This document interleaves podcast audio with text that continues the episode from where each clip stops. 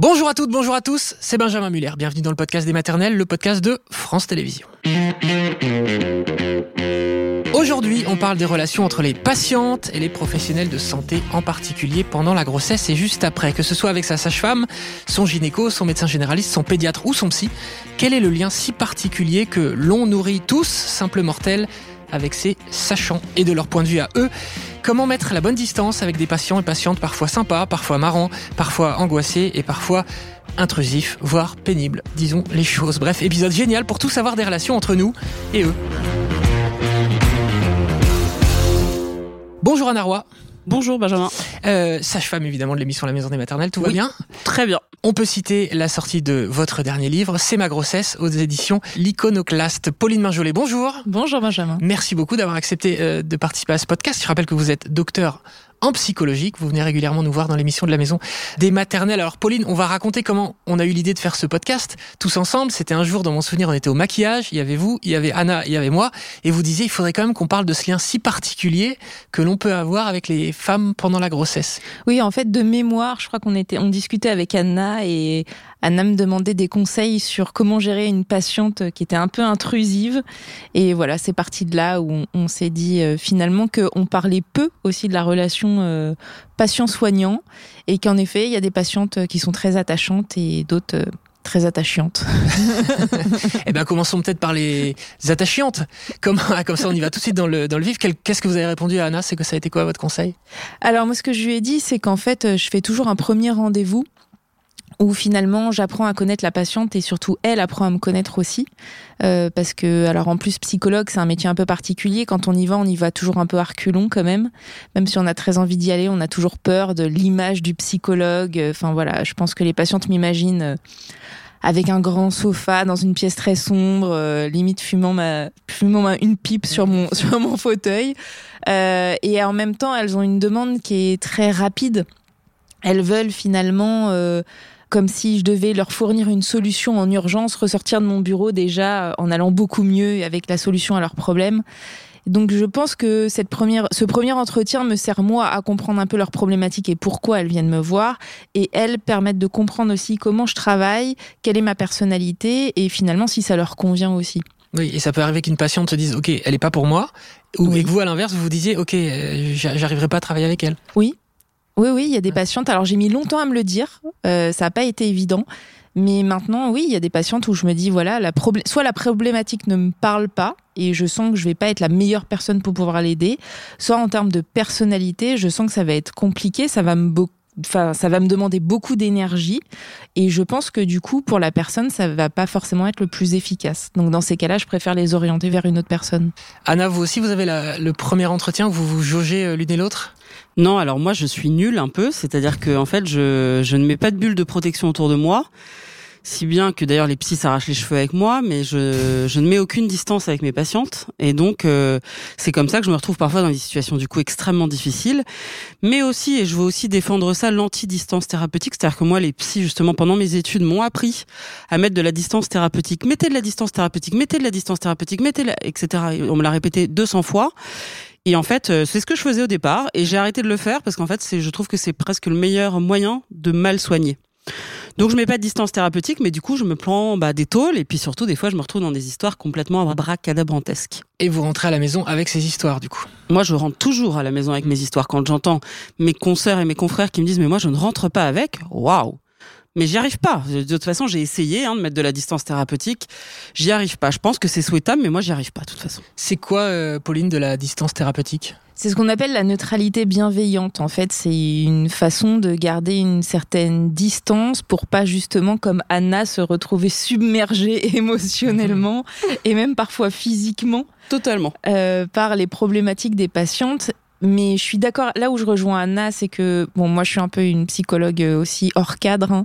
Euh, donc sans être totalement euh, prise par les problématiques de mes patientes, je- la neutralité bienveillante, je trouve que parfois c'est un peu bullshit Hmm. et que quand on travaille notamment en maternité ou à l'hôpital et même en libéral d'ailleurs, euh, enfin voilà, c'est-à-dire que on est des soignants, on est des humains, on travaille avec de l'humain. Et cette neutralité, elle n'est pas forcément évidente à mettre en place. Mm. Je trouve que c'est ce qui, d'ailleurs, euh, euh, comment dire, singularise un peu les psychologues et qui fait d'ailleurs que les gens ont du mal à aller voir des psychologues, je crois, de temps en temps. C'est justement cette distance. Euh, et Anna, en plus, bah voilà, elle est sage-femme. Je crois que quand on est sage-femme et qu'on met de la distance avec ses patients, même si c'est pour se protéger, il y a toujours un moment, de toute façon, où on est rattrapé par le vécu des patients. En plus, l'une comme l'autre, bah, vous suivez des femmes enceintes, des femmes qui viennent d'accoucher. Vous êtes toutes les deux des jeunes mamans. Et moi, je me demande toujours, moi, à force de voir des jeunes parents dans l'émission, je, je, à chaque fois, je m'identifie. Je me demande, est-ce que vous réussissez à ne pas vous identifier Quand il y a une femme enceinte qui vous raconte les angoisses, par exemple, ou je sais pas laquelle des deux peut répondre. Alors oui, pour le coup, moi, je m'identifie pas. Ça, ça, ça ne m'arrive pas trop. Je peux me projeter, c'est vrai, dans certaines situations. Je me dis, putain, euh, oui, ça, je vais essayer. Je me mets vraiment à la place d'eux et je me dis ah mais leur souffrance doit être absolument terrible, mais je m'identifie pas en tant que personne. Non, ça j'arrive. Ça pour le coup, j'arrive, j'arrive à pas tomber dans ce piège-là. Mais euh, oui. Je me réjouis avec et je suis triste avec les gens, par contre, du coup. Ouais, moi non plus. Je m'identifie pas euh, aux problématiques de mes patientes. Le seul moment où c'était un peu plus compliqué, et là, en effet, où on met un peu plus de distance, c'est quand j'étais enceinte. Où c'était un peu plus difficile, pour le coup, de mettre de la distance et on s'identifie davantage. Mais sinon, euh, non. Euh, Est-ce que l'une et l'autre, à l'école, à la fac, etc., on vous a appris à mettre euh, la bonne distance avec la patiente La bonne distance, pas la distance, comment on dit, la distance thérapeutique, non mais est-ce qu'il est, qu'il y a des jauges de distance à mettre? Non, non. Enfin, en tout cas, moi, dans mes études universitaires de sage-femme, pendant ces cinq années, on m'a vraiment appris à être à distance. Hmm. C'était ce qui revenait et on m'a appris beaucoup à faire ça. Et même en stage, moi, on me disait toujours sur mes rapports, étudiante brillante, mais euh, beaucoup trop sensible. C'est-à-dire que c'était sans cesse critiqué cette façon que j'avais de me rapprocher des gens. Donc euh, oui, on m'a appris à mettre de la distance. La bonne, je crois pas que c'était la bonne. Donc c'était un défaut d'être trop sensible un totalement un défaut. Être sensible quand on est étudiant en santé, en tout cas sage-femme et euh, médecin, les autres je ne sais pas. Euh, oui, c'est clairement un défaut. Bah, Alors même qu'on est brillant et qu'on, enfin moi je crachais du, j'étais pas, euh, je, travaillais beaucoup donc j'étais pas du tout molle. C'était pas le problème, mais c'est que j'étais beaucoup trop sensible. Je me permets de faire ma psy pour le coup. Trop mhm. sensible ou trop impliquée? Un peu des deux, mais mm. sensible. C'est-à-dire que j'étais vraiment, j'allais pleurer. Et c'est vrai que j'avais du mal à le dissimuler. Quand euh, je me rappelle avoir fait naître un enfant euh, qui était mort, euh, dont la tête s'est détachée, je suis allée pleurer aux toilettes. Mm. Et on m'a reproché d'être allée pleurer aux toilettes. Et on m'a tapé sur la cuisse en disant, ma petite chérie, écoute, c'est ton premier, mais ce sera pas ton dernier. Donc, vas-y, quoi. Et pourtant, ce fait d'avoir pleuré ne nuisait en rien à, à, mes patientes. Au contraire, euh, des fois, ça légitime leur peine quand elles voient qu'on est waouh affecté. Il s'agit pas de pleurer devant elles, hein, mais de juste de montrer qu'on est affecté. Elles se disent ah bah si même elle, elle est affectée, alors ma peine est encore plus légitime. Mais c'est ce que d'ailleurs recherchent la plupart des patientes. Elles recherchent des soignants empathiques. Mmh.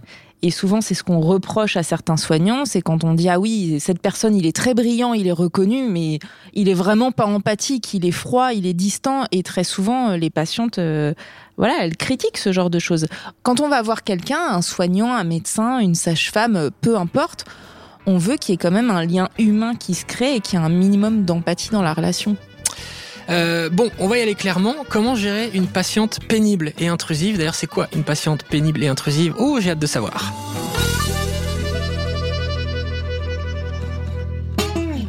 Pauline Minjolet.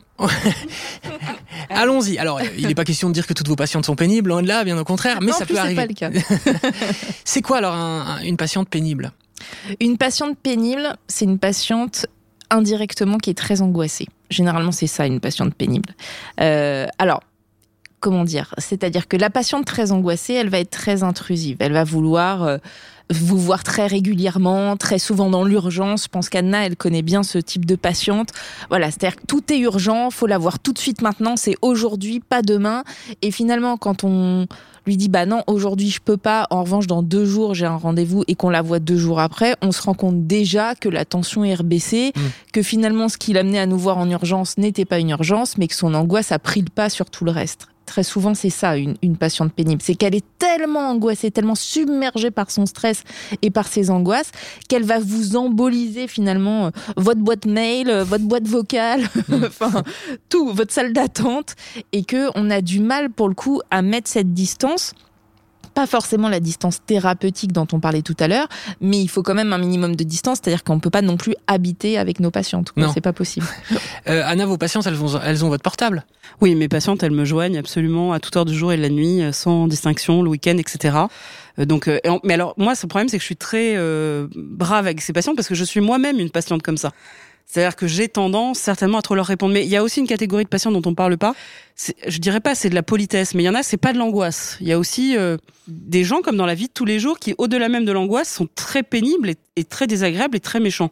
Moi j'ai la chance de pas en avoir beaucoup, mais je sais que j'ai beaucoup de confrères et de consoeurs qui se plaignent de ça. Des gens qui sont euh, pas polis, quoi. Qui, sont, pas sympas, quoi, pas respectueux. Et, qui, et qui c'est au-delà de l'angoisse. Je crois qu'il faut pas non plus mettre tout sur le dos. Enfin bon, là, c'est un peu, peut-être un peu, j'exagère de ça, mais. Mais tu as tout à fait raison. Là, pour le coup, c'est parce qu'il y a un type de personnalité où je trouve que c'est quand même la majorité. Elles sont très angoissées. Tout à fait. Et après, je suis tout à fait d'accord avec toi. C'est-à-dire qu'il y a un autre type de personnalité où c'est de la personnalité, c'est leur caractère, où il y a une forme d'exigence, finalement, qui vient un peu rogner sur le respect, la politesse et tout et ce parfois même de mépris, on peut le dire, tout à fait, qui nous est adressé.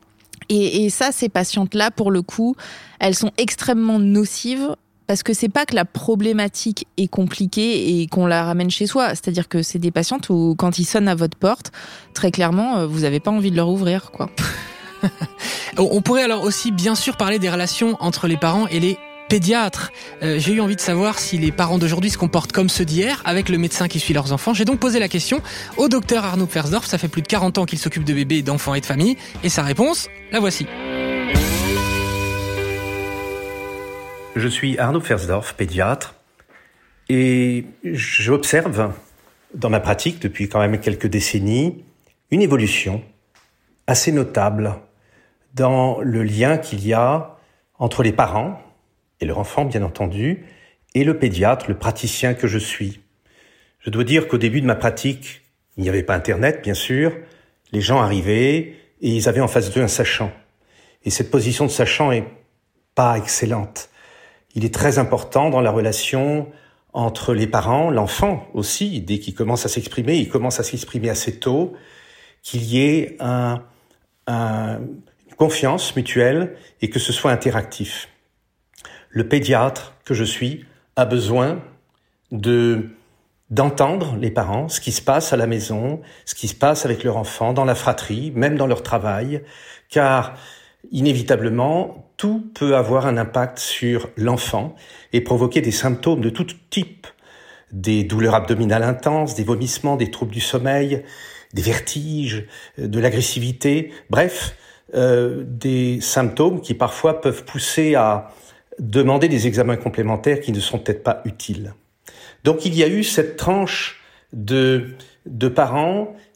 Au début, il n'y avait pas encore Internet. Ensuite, Internet est arrivé, beaucoup plus tard les réseaux, mais Internet est arrivé et il y a eu une tendance à aller chercher sur le web, mais il faut dire qu'au début, il y avait une certaine fiabilité parce que ceux qui écrivaient sur le web étaient souvent des, personnes qui avaient une certaine autorité. Et puis rapidement, ça a basculé. Et désormais, tout le monde écrit sur le web, donne des avis sur tout, et les parents sont perdus. Et on peut dire maintenant qu'on a une troisième phase que j'observe. Peut-être qu'elle a été accentuée par la période Covid. C'est une question que je me pose. Je suis pas le seul à me la poser. Il y a une tendance maintenant à revenir chez le médecin enfin à venir chez le médecin, chez le pédiatre en particulier, où il y a un contrat de confiance qui est extrêmement important et où on va moins chercher sur le, le, net, sur le web, on va faire moins attention pour la santé de son enfant à ce qui se dit sur les réseaux. Les gens font une meilleure euh, part des choses et c'est tout à fait bien pour euh, la consultation qui va démarrer. Il y a une confiance une confiance des parents envers leurs praticiens. En tous les cas, c'est comme ça que moi je le vis, comme ça que je le ressens, et c'est vraiment essentiel pour le bien de l'enfant et pour pouvoir avancer dans un diagnostic. Voilà, voilà ma vision des choses. Voilà, merci à Arnaud Pfersdorf, qu'on adore. Anna, c'est au-delà de l'adoration. on n'est pas loin de l'amour. avec Arnaud Persdorf. Euh, parlons peut-être du lien que vous avez pu avoir et maintenir avec vos patientes pendant le confinement, pendant les confinements, pendant le Covid, où là aussi, j'imagine que vous-même, vous viviez comme tout le monde, ce que l'on prenait tous de plein fouet. Euh, Pauline, vos patientes déjà angoissées, on parle pas des attachantes, on parle des angoissées, euh, qui étaient enceintes dans ces périodes-là, etc. Votre rôle, il était euh, décuplé par rapport à habituellement? Alors, pendant la période de Covid, ce que j'ai remarqué surtout, c'est que en principe, quand on est psychologue, euh, il y a un côté justement, voilà, les gens viennent dans votre cabinet, euh, c'est un peu votre petit lieu à vous, vous êtes en, confiance et les gens font la démarche de venir finalement sur un lieu euh, qu'on dit neutre. Là, pour le coup, du coup, je faisais, je faisais beaucoup de visio, comme la plupart des gens, enfin voilà. Et j'avais le sentiment de rentrer dans moi dans l'intimité des gens. C'est-à-dire que j'ai jamais vu le salon de mes patientes, euh, leur chambre ou leur bureau, voire même la plupart du temps leurs conjoints ou leurs enfants. Là, pour le coup, j'avais vraiment le sentiment de rentrer un peu chez elles, dans leur intimité, et que les rôles s'inversaient un petit peu. Et donc ça, ça a nécessité vraiment une forme d'adaptation pour moi. Euh, déjà, la visio, c'est quand même pas tout à fait la même chose que quand on est en présentiel. Euh, et ça, ça a vraiment été marquant, je trouvais. Et après, ça, ça vous apportait des infos en plus pour comprendre, j'imagine, vos patientes? Ouais, des informations en plus, mais en tout cas sur leur environnement. Euh, la différence, enfin, je, je trouvais qu'il y avait une forme d'égalité qui se mettait un petit peu plus en place justement par rapport à la visio. Euh, en revanche, bah, il n'y avait pas cette démarche pour le coup de venir, ce qui est un petit peu différent, mais bon, ça, on part dans, dans un autre débat. En revanche, par rapport aux angoisses et, et à votre question, euh, c'était qui tout double? C'est-à-dire que soit le fait de se poser vraiment, de pas travailler, d'être tranquille chez soi, d'avoir finalement euh, plus d'encombrement psychique autre que se concentrer sur soi pendant sa grossesse, très souvent ça a eu un effet quand même d'apaisement où les femmes ont apprécié cette période-là de pouvoir se poser et se reposer tranquillement. Bon, à contrario, elles étaient quand même très isolées. Et c'est hyper frustrant pour une femme enceinte de pas pouvoir aller exhiber son gros ventre euh, à toutes ses copines, de pas pouvoir sortir comme elle veut, de pas pouvoir marcher, enfin même physiquement, je pense qu'Anna pourra nous le dire, euh, c'est quand même pas hyper bon de pas marcher pendant neuf mois. Donc euh, ça, pour le coup, c'était un peu plus angoissant. Et Anna, vous étiez donc la sage-femme et la psy de beaucoup de patientes, j'imagine, pendant cette période. Oui, tout à fait. Alors moi, pour le coup, mon exercice n'a pas changé parce que je vais toujours à domicile parce que le cabinet m'ennuie prodigieusement. Donc là, je continue à aller à domicile. Il n'y avait pas de. Mais ça, c'est intéressant parce que moi, j'aime, je n'aime pas le cabinet parce qu'effectivement, elles sont chez moi et donc elles jouent un rôle. Elles s'habillent, elles, elles se lavent, elles se ceci, elles se cela. Elles jouent un rôle de patiente. Alors que quand je vais chez elles, c'est moi qui suis toute petite, elles très grandes et je les vois euh, nature quelque Ouais. part. J'aime bien moi ça. Alors c'est fatigant pour moi parce que du coup je dois me déplacer dans tout Paris. Mais en soi je trouve ça vachement intéressant. Et vous vous déplacez comment d'ailleurs? À pied. à, pi- à pied? Ouais, Ah, je fais jamais moins de 15 000 à 20 000 pas par Ah bah jour. moi. effectivement, vous devez, être en, vous devez être en pleine forme. Euh, alors j'aimerais qu'on parle d'un sujet qui est, qui est complètement différent, mais j'aimerais beaucoup avoir votre avis là-dessus. C'est tout le débat sur les violences et les violences obstétricales, les violences gynécologiques, les violences médicales. On peut parler, on peut dire le, le mot que l'on souhaite. Je sais qu'il y a beaucoup de professionnels qui sont pas fans de l'expression parce qu'il y a le mot violence et que ça sous-entend violence euh, et volontaire, mais il y a aussi beaucoup de témoignages. On l'a tous vu sur les réseaux sociaux, notamment pour dénoncer des choses qui s'apparentent à des violences. Pauline Minjolet, vous vous positionnez comment par rapport à ce sujet qui est euh, très compliqué? Est-ce qu'on n'a pas trop tendance à dire que le moindre médecin est violent? Et à l'inverse, est-ce que c'est salvateur que la libération de la parole sur ce sujet? Moi, je sais pas si j'ai vraiment mon mot à dire là-dessus. C'est-à-dire, j'ai un avis personnel, ça c'est sûr. Euh, après, un avis professionnel, je sais pas si j'ai en avoir un. Bah, disons, est-ce que ça revient Est-ce que ça peut revenir vous en tant que psychologue des patientes qui vont vous raconter des événements traumatisants on va Bien dire? sûr. Bien En sûr que ça particulier la revient. grossesse et l'accouchement. Euh, surtout quand on travaille, euh, j'allais dire à l'hôpital, mais finalement non, peu importe. C'est-à-dire que oui, bien sûr, je crois qu'il y a beaucoup de femmes qui ont vécu quand même euh, dans leur histoire à un moment un soignant, souvent un gynécologue, euh, qui a euh, été un peu brut avec le spéculum. euh, Enfin. euh, voilà, une première expérience comme ça qui a été un peu compliquée ou euh, un mot difficile aussi. Enfin, moi, je me rappelle, euh, je me rappelle d'une patiente qui m'avait raconté quand je travaillais à l'hôpital. Elle me dit oui, je comprends pas. J'ai vu la sage-femme juste avant vous. euh, J'ai trouvé quand même que c'était très violent ce qu'elle me disait. Je suis arrivée dans son dans sa pièce de consultation. Elle, elle me regarde même pas. Elle me dit on pose, on enlève la culotte, on pose le sac. Elle me dit j'ai quand même j'ai trouvé ça d'une violence. Et alors on peut en, en rire parce c'est pas drôle. je me dis, c'est-à-dire qu'elle lui demande même d'enlever sa culotte avant de poser son sac. Mais à côté de ça, c'est violent dans, verbalement, dans les mots. Euh, et c'est ça aussi, les violences Puis alors là, surtout, c'est parle. manque d'empathie et de bienveillance et de tout ce qu'on veut, de Totalement. savoir C'est-à-dire, vivre. en gros, vous n'êtes personne, euh, mettez-vous nu, posez votre sac, euh, je vous regarde même pas et je vais vous examiner. Mm. Et c'est ça aussi une violence obstétricale. C'est pas forcément la violence comme on peut l'entendre euh, dans les actes. Je sais pas, ce- Anna, ce que t'en penses. Je suis tout à fait d'accord. Bon, on vient d'un monde quand même. Moi, quand j'étais étudiante sa- sage-femme il y a 10 ans, 12 ans maintenant, euh, moi j'avais été aussi formée par les sages-femmes des Bleus qui elles demandaient l'avis avant de faire un toucher vaginal. Est-ce que je peux vous examiner? Euh, il y a dix ans, moi, on me disait dans les autres hôpitaux, mais qu'est-ce que c'est que ça? T'es complètement malade? Pourquoi tu fais ça, etc. Je dis, bah, au bleu, on m'a appris ça et je trouve que vraiment c'est génial. Et je me faisais conspuer. On vient de ce monde-là. Donc, en fait, le problème des violences gynécologiques obstétricales, c'est qu'il faut les catégoriser. Il y a des violences volontaires et qui sont donc gravissimes. Et il y a des violences qui sont euh, dues au fait qu'il y a trop de boulot dans les hôpitaux. Euh, j'en ai moi parlé longuement de ça.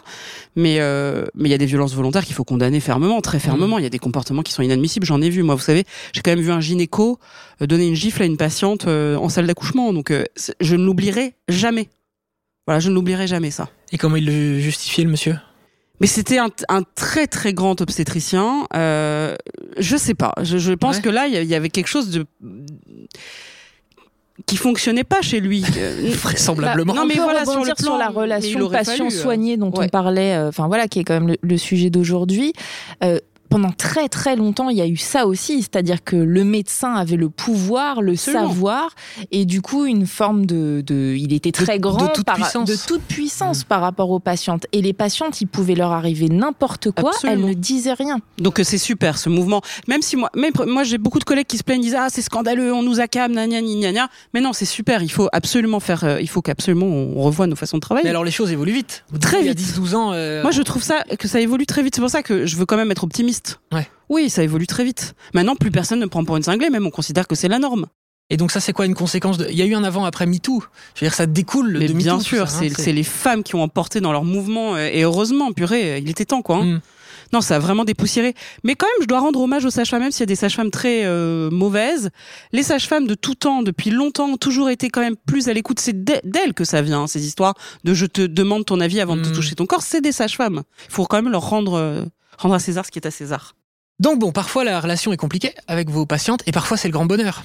Est-ce qu'on peut être ami avec une de ces patientes euh, en étant psy? Ça me paraît compliqué moi, mais peut-être que je me oh, trompe. malheureux. Allongez-vous, Pauline. C'est ça. Alors là, je vais surtout me mettre tous les psychologues de France à dos. Euh, est-ce qu'on peut être Alors, j'imagine qu'à la théorie, d'un point de vue déontologique, on n'a pas le droit. C'est-à-dire qu'on est censé avoir arrêté la thérapie depuis. Euh, de mémoire, je crois que c'est au moins six mois pour engager une relation personnelle avec euh, un ou une patiente. Dans la vraie vie, euh, alors moi, ça ne m'est jamais arrivé de devenir véritablement amie avec une patiente.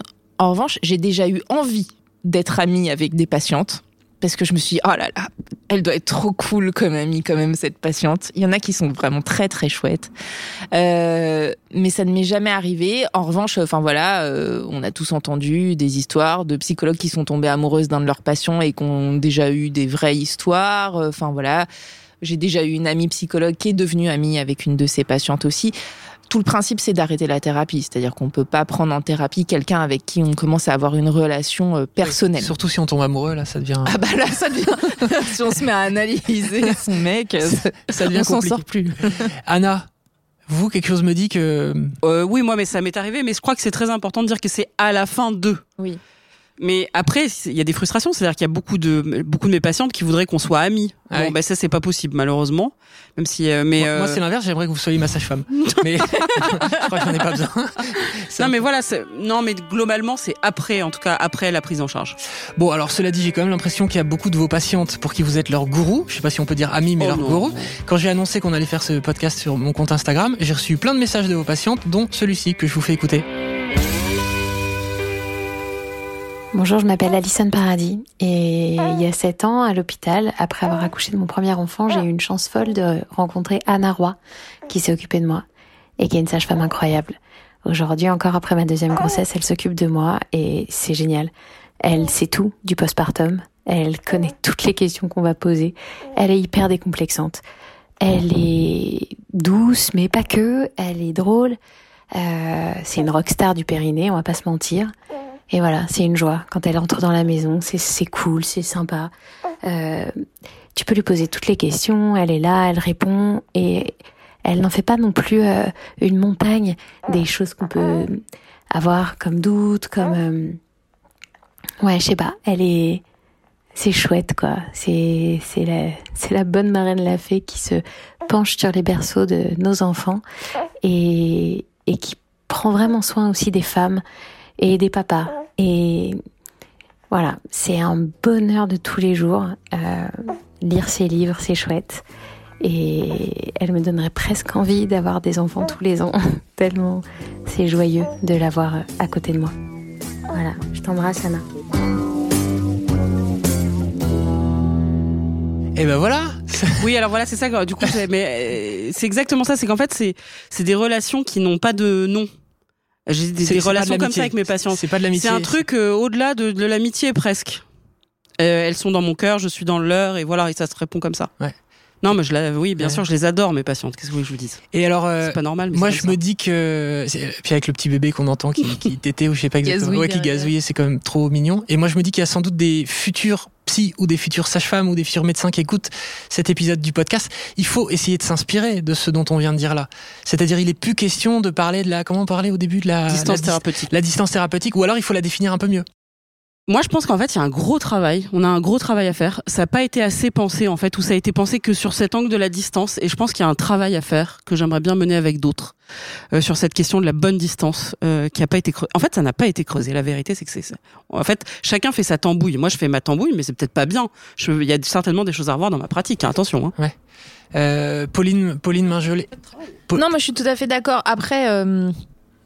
Euh moi, je me sens vraiment à part parce que pour le coup, les psychologues, il y a un côté avec le cadre, le cadre, la distance, la neutralité, enfin voilà, quelque chose hein, d'hyper sacralisé.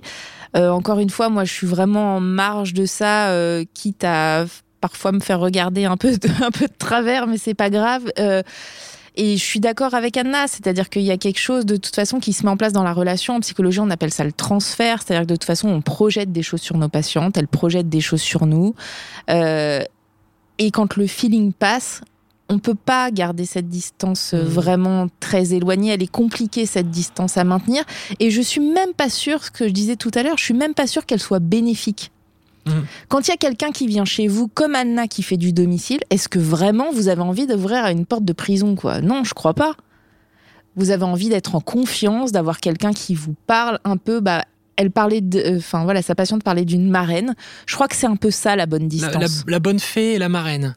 C'est ça. De le fait dans le conte là, dont j'ai oublié, dans La Belle au Bois dormant, en fait, dans la, dans la version allemande, la vraie version, ce sont des sages-femmes, ce sont pas des fées. Ah. En fait, c'est des, vraiment des sages-femmes. Et je pense que ça correspond exactement à notre métier. C'est un espèce de truc un peu bizarre, avec des grandes compétences techniques et médicales, évidemment, mais qui a un rôle comme ça que, en fait, c'est elles qui choisissent le rôle qu'elles veulent nous donner. Voilà.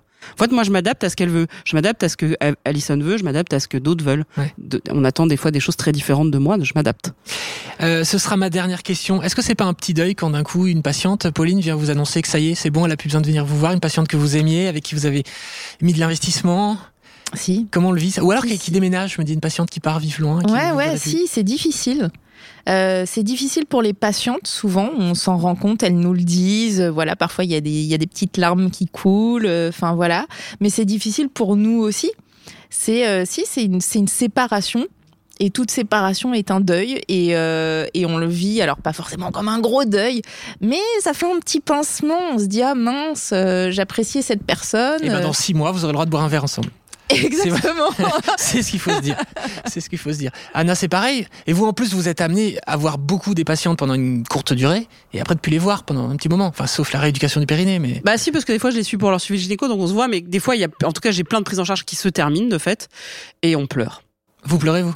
Ouais, moi je pleure jamais devant elle, mais je referme la porte et puis je pleure dans le... Allez, bonne journée, salut Poum Ah, ça m'arrive très souvent de pleurer. Ouais. Bah oui, parce que quand même je les vois dans des moments hyper intenses, donc on, Ouais. on vit des trucs ensemble hyper intenses, et donc après, ouais, bon, des fois c'est dur. Ouais. on partage des choses très fortes avec Voilà, les c'est patients. ça. C'est ça surtout, c'est-à-dire qu'on partage des choses très fortes. Il y a des grossesses qui se passent très bien, et à côté de ça, il y a quelque chose qui se passe, et qui est de l'ordre, voilà, ce qu'on disait de, du feeling, de la, du relationnel, et qui fait qu'il y a un lien très fort qui se met en place. Et puis parfois, il y a des situations qui sont aussi catastrophiques. Anna, comme moi, on accompagne quand même euh, des grossesses très difficiles. Parfois, il y a des deuils, des pertes, euh, enfin voilà, plein de choses très compliquées qui se passent. Et, et, et ça joue aussi dans la relation. Et c'est vrai que c'est des moments qui sont éphémères. C'est-à-dire qu'on sait que de toute façon, à partir du moment où on prend en charge une patiente, euh, cette prise en charge, elle a une durée qui est limitée. Hmm. Et du coup, ça signifie se dire au revoir aussi quelques mois après, la plupart du temps.